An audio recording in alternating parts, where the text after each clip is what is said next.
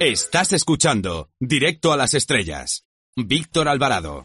Alberto Bárcena, nuestro invitado de hoy, es profesor de la Universidad San Pablo CEU y dirige un programa de la historia de la Iglesia en Radio María, imprescindible para conocer la verdad, y es el autor de La Guerra de la Vendée, de la editorial San Román. Buenas tardes. Buenas tardes. En primer lugar, cuando yo estaba en el colegio nadie me habló nunca de este episodio de la historia, y cuando veía la serie francesa de dibujos animados Érase una vez el hombre, eh, se hablaba mucho de las luces de la Revolución Francesa y poco de sus sombras. ¿A qué puede deberse todo esto? ¿A qué se debe que esta desinformación que tenemos sobre, sobre estos dos hechos, la Revolución y la Guerra de la Vendée? Bueno, de la Revolución Francesa se ha silenciado eh, sus sombras. Hombre, eran demasiado grandes como para que la gente no conozca normalmente eh, algún episodio, ¿no? Como que sí, se guillotinó a mucha gente, pero se suele minimizar y presentarlo como algo que venía con, la revolución, que es positiva y que en cualquier caso pues son cosas que ocurren, como un fatalismo, ¿no? Y que no ha habido revolución sin violencia y tal. Pero realmente lo que hay en la revolución son auténticos episodios de genocidio y de persecución de la religión católica de forma muy concreta, eh, llegando a casos tan extremos como el de la Bandé, en el que el propio gobierno republicano ordena la destrucción de esa zona y además, eh, bueno, el exterminio prácticamente de la población. Ya a eso se dedican los generales republicanos que estaban ahí con bastante ahínco. De manera que eso no se ha conseguido nunca que se declare genocidio, pero lo fue. Y como tantos episodios de la revolución, pues ha pasado desapercibido. Y además de forma consciente, porque el autor de la tesis eh, sobre la que yo empecé mi libro, la, la guerra de la Vendée, historiador francés llamado eh, Reynald Chesser, ya dice él en el prólogo que cuando iba a publicar aquello le, amenazaron, le ofrecieron de todo, ¿no? Premio y castigo por no sacar esto a la luz, porque además era a punto de celebrarse el segundo centenario de la Revolución y decían que claro, que era antipatriótico sacar esto, que iba a deslucir la celebración. Lo sacó, ya le avisaron que no haría carrera académica, se lo dijo un miembro de su tribunal, el profesor Sony, y, bueno, no es que haya sido así porque la obra de César es demasiado importante como para que se le pueda silenciar, pero que se han encontrado todas las trabas posibles, desde luego, eh, es una realidad. O sea que este es un tema políticamente incorrecto del que no se quiere hablar.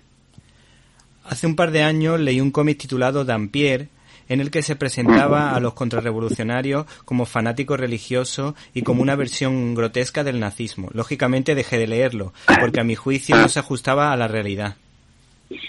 Fanáticos los que pusieron en marcha el genocidio y los que impusieron en Francia una nueva religión, porque ya en la época de la convención es que se impone el culto al ser supremo, a las nuevas divinidades, como la diosa razón, que llegó a ser entronizada en la Catedral de Notre Dame, en París, cambian la era para no estar en la cristiana e introducen la era republicana y de repente se sitúan en el año 1. Eh, era una persecución del cristianismo, quedan prohibidas todas las fiestas religiosas, incluyendo el domingo. Suprimen la semana para que ya no recuerde nada que el séptimo día es el día del Señor. Y, lo establecen, lo hacen los periodos de, de. De cada diez días eh, o sea, periodos de 10 días, no de 7, donde queda diluido por completo el domingo. Y luego ya en esa época, aparte del culto eh, público a este ser supremo, que es el, el ser supremo de los deístas, el gran arquitecto de la masonería, podríamos decir que es también. Sí. Aparte de eso, eh, hay una persecución sangrienta terrible donde mucha gente lo pagó con la vida, ¿eh? su fidelidad a la fe, y precisamente se les aplicaba el castigo como reos de fanatismo. Reos de fanatismo, yo me he encontrado casos como el de la madre de un párroco de la zona de la Bandé, precisamente, eh, que fue ejecutada por ese delito de fanatismo. Y como prueba de que era una fanática y por tanto merecía la muerte, eh, solo alegaban que había escondido sacerdotes en su casa, que los escondía porque estaban perseguidos los eh, sacerdotes fieles a Roma, los llamados refractarios, perseguidos, mm, pero para ser ejecutados. Y claro, el haberlos escondido, no era su hijo al que ella escondía, que no estaba allí, pero escondió a algún otro y eso le costó la cabeza. Y a sus hijas eh, fueron a la cárcel también por fanatismo invencible, que es el cargo que usaban a veces, ¿no? Fanatismo o fanatismo invencible. Ya ellas las acusaban de haber mostrado su fanatismo llevando símbolos religiosos en procesiones. Eran tan fanáticas que habían ido a alguna procesión, y yo que sé que llevaban, pero podía ser un cirio o un estandarte o lo que llevaran en la procesión, a la cárcel con ellas y la madre ejecutada. O sea que a ver quiénes son los fanáticos, ¿no?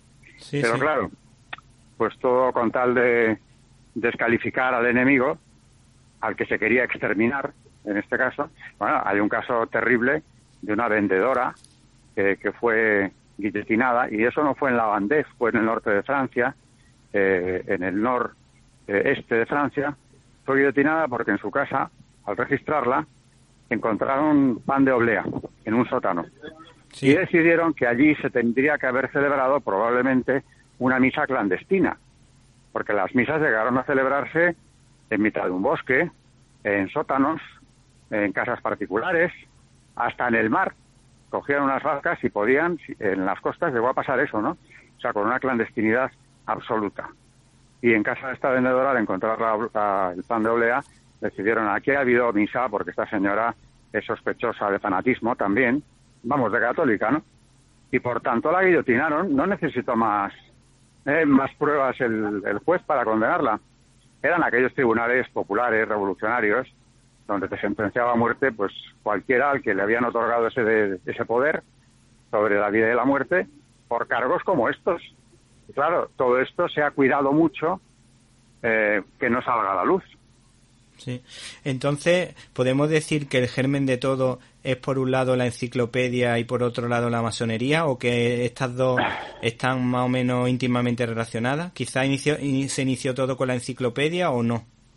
No, antes ya la masonería es anterior, pero son casi contemporáneas. Sí. Casi, casi contemporáneas, porque la masonería nace en 1717 y por esa época enseguida eh, empieza la ilustración.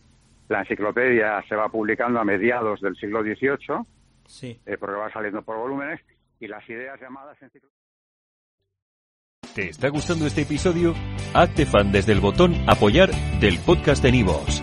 Elige tu aportación y podrás escuchar este y el resto de sus episodios extra. Además, ayudarás a su productor a seguir creando contenido con la misma pasión y dedicación.